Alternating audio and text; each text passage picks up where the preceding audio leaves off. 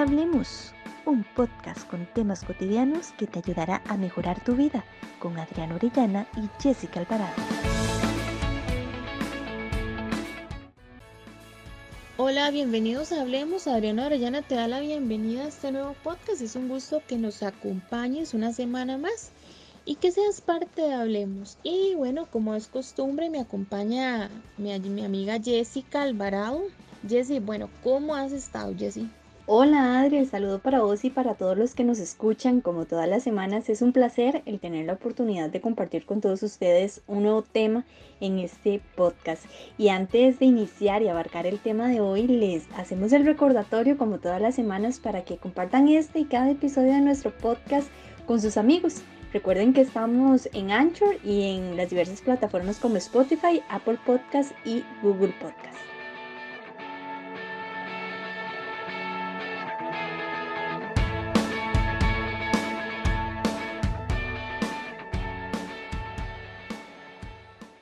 Bueno, Jess, considero que el tema de hoy es muy, muy interesante, es súper interesante porque la mayoría de las veces, independientemente de nuestro contexto, hemos tenido relaciones no tan sanas o esas que nosotros valoramos y decimos, ¿cómo pude yo soportar todo eso? ¿Cómo pude vivir todo eso? ¿Cómo pude dejar que pasara todo eso? ¿verdad? Entonces, esas son las relaciones que a veces clasificamos como no tan sanas, ¿verdad? Y que nos dejan muchos aprendizajes en esas relaciones de pareja.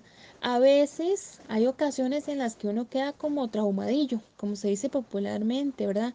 Traumadillo en no volver a conocer a alguien o establecer vínculos. O bien a veces ocurre todo lo contrario, ¿verdad? Porque existen personas que más bien se anclan muy rápido emocionalmente a otra y no viven ese proceso eh, de rompimiento y entonces vuelven a tener otro rompimiento por causas eh, parecidas, finalmente con un final no tan exitoso.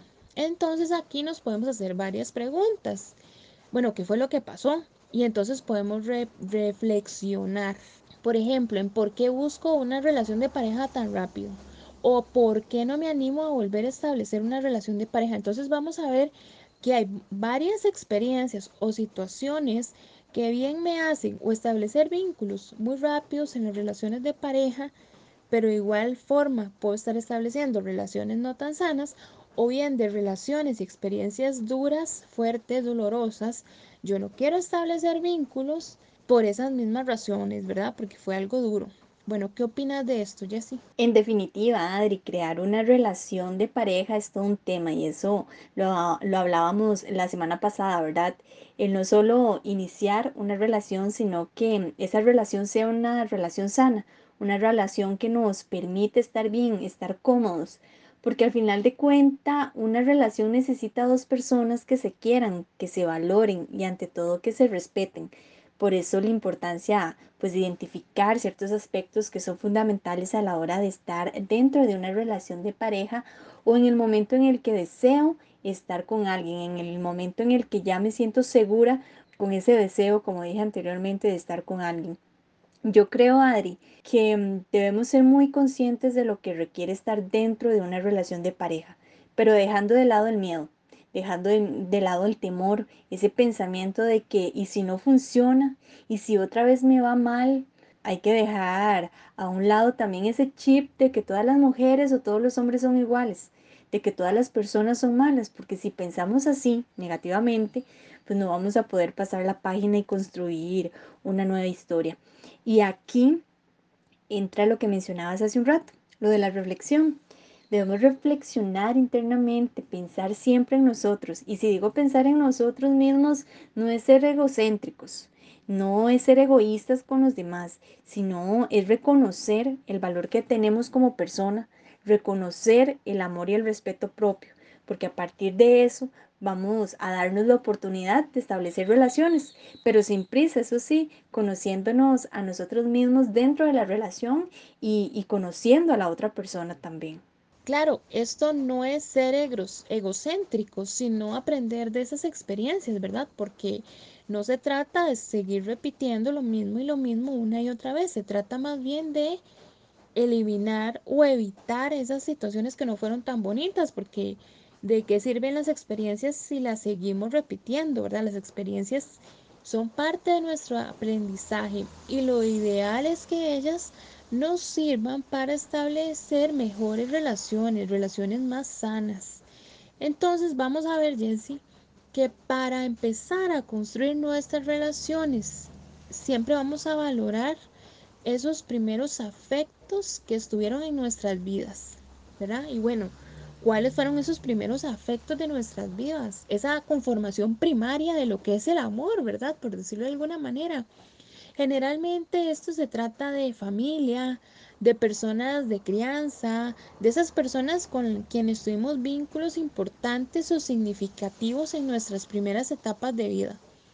Esas experiencias importantes llegaron a marcarnos, ¿verdad? Sin que la palabra marcarnos sea positiva o negativa, simplemente fueron algo como que se impregnaron en nosotros, ¿verdad? Entonces de esos afectos es que empezamos a concebir ¿Qué es una relación sana? ¿Cómo se vive una relación sana? ¿Y cuáles son las características que tiene una relación sana? Entonces es muy importante empezar a valorar cómo fueron esos afectos y si tiene alguna relación con lo que me sucede actualmente en mis relaciones, la manera en cómo yo las vivo o cómo experimento mis relaciones de pareja. ¿Ya habías escuchado algo de esto, Jessie?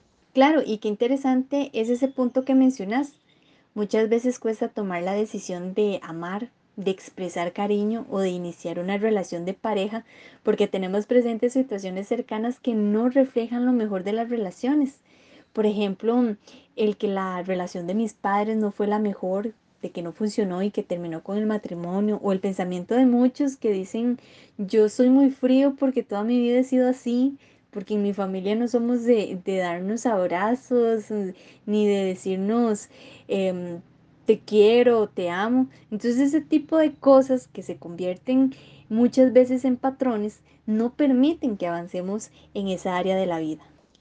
Y bueno, no solo quedarnos ahí porque siempre tenemos esa opción de cambio y de mejora en nuestras vidas en nuestras relaciones interpersonales, de pareja, porque vamos a ver que esos patrones van a llegar a la mayoría de las relaciones que establecemos. Aquí lo que deseo resaltar es que siempre hay esperanza u opción de vivir de una mejor manera, porque dependiendo de esas primeras experiencias que a veces pueden ser muy fuertes, muy duras o demás, ¿verdad? Porque cada experiencia es única, individual, a veces dependiendo de esto puede que exista algún tipo de distorsión en la forma en cómo concebimos lo que es la sanidad en una relación. Entonces voy a poner un ejemplo. Por ejemplo, vengo de una, un núcleo familiar en donde hay agresión, ¿verdad? violencia doméstica por parte del el padre o la madre. Entonces ya en mi adultez yo quiero empezar a buscar pareja.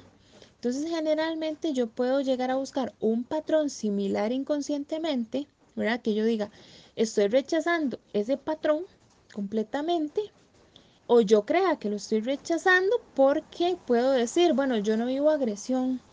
Es que X familiar la o la lo o la golpeaban, pero yo nunca permitiré esto y está bien pero podría estar viviendo violencia verbal o psicológica y no darme cuenta. Entonces esto es una variación del patrón que sin querer estoy pensando que ya yo no soy parte de este patrón que vivió mi familia, pero de una u otra forma estoy teniendo como rasgos de repetir esa agresión. Entonces es importante prestarle atención a estas cosas. Generalmente estos temas van acompañados de procesos terapéuticos para poder identificar, resignificar, aprender o el proceso que sea necesario para empezar a relacionarnos de una manera más sana, porque a veces al ser inconsciente no es tan evidente.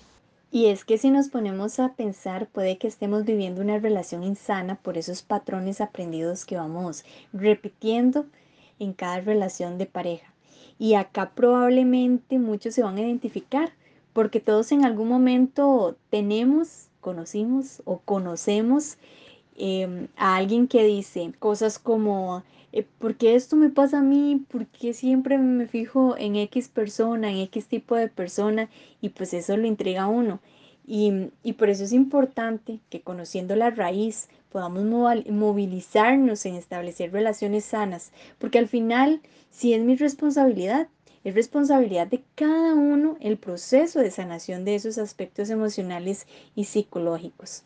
Exacto, primero debemos ser conscientes de la situación, luego querer generar el cambio y luego actuar para poder generarlo, para poder hacerlo. Porque a veces nos quedamos en el ser conscientes, esperando a que todo cambie porque lo deseo y no.